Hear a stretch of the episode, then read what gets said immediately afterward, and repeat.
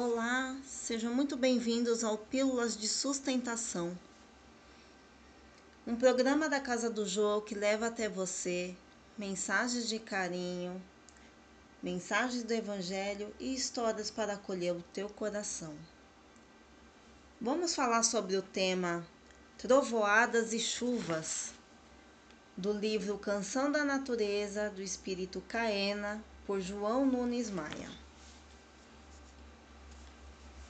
Os fenômenos da natureza são dignos de serem analisados em todas as suas expressões e, para conhecê-los, os canais a serem seguidos são aqueles que o Evangelho indica, usando os processos do amor. A alma está ligada a Deus, seu Criador, e para tanto existem leis regulando a própria vida. Quando obedecidas, a harmonia se faz sem competição com outras forças. Se fomos feitos para o amor, o dever maior é amar. Se a caridade é o clima da vida maior, o nosso caminho é ela. Se o perdão nos ajusta à paz, por que não perdoar?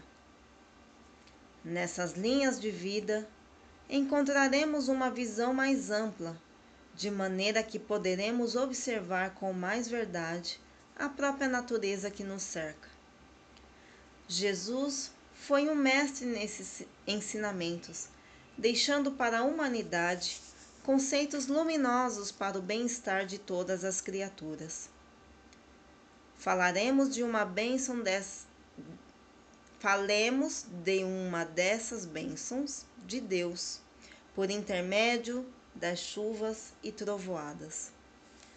A água é, pois, o elemento divino que nos dá mais vida e nos faz alcançar mais esperança. Ela está em tudo na face da terra, nos minerais, nos vegetais, com abundância, nos animais, nos homens, na atmosfera que todos respiram e até a luz dá notícias desse milagroso líquido. A água deve ser usada com carinho, mesmo no banho diário, em se fazendo uma oportunidade para a saúde. Você deve trabalhar com os pensamentos, visualizando fluidos envolvidos na água que caem em seu corpo sem esquecer a alegria e a confiança em Deus e nos seus agentes que operam em todas as circunstâncias. As trovoadas, que por vezes anunciam as chuvas, descarregam a atmosfera pesada dos miasmas magnéticos dos animais de todos os tipos que se acomodam no ar e viajam em suas asas atingindo todas as coisas. Os relâmpagos educam certas castas de espíritos que dormem na natureza em busca de oportunidades para se ligarem às criaturas pelos processos de sintonia. Eles temem tanto o barulho quanto a energia elétrica que emana dos trovões.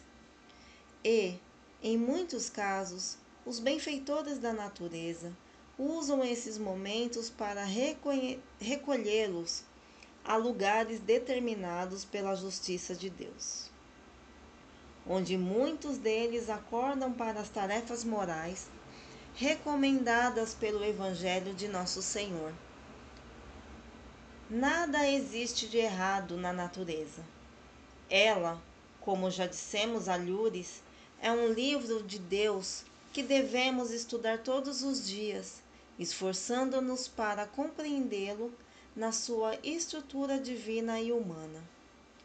Quantos de nós, no plano espiritual, ficamos centenas de anos na observação de, desse campo imenso da vida, com instrutores que vêm do alto para nos ajudar a compreender as belezas imortais das repartições da natureza e suas leis?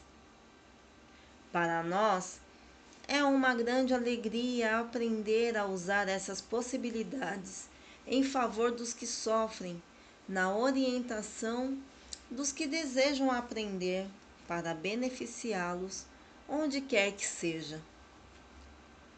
As águas que se acomodam no seio da terra têm uma grande missão de colher pelo magnetismo solar, sendo usadas pelos homens, extraídas dos poços ou colhidas nos rios. Oferecem-lhes esse medicamento natural pela alegria dos agentes de Deus.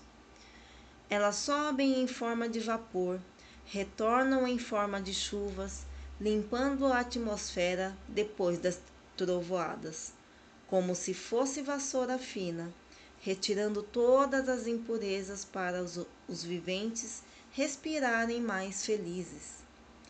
Você já observou quanto é bom respirar a atmosfera depois de uma descarga elétrica das trovoadas, seguidas de pesadas chuvas? A chuva nem sempre é lembrada na sua função benfeitora, porque não é vendida e poucos são os que falam, que dela falam, mostrando o bem que faz. Por vezes, promove destruições, todavia sempre trazendo grandes benefícios para toda a terra. Passemos a agradecer a Deus pelas chuvas e trovoadas e confiemos pois esses processos são canais por onde Deus opera maravilhas. O Senhor não se esquece de seus filhos, procurando ajudá-los por todos os meios, e usa ainda seus filhos maiores para conforto e paz dos mentores. A água é divina.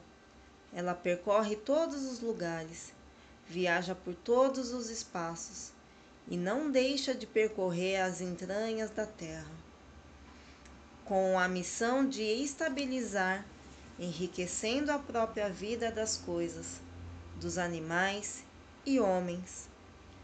Não escolhe a quem ajudar.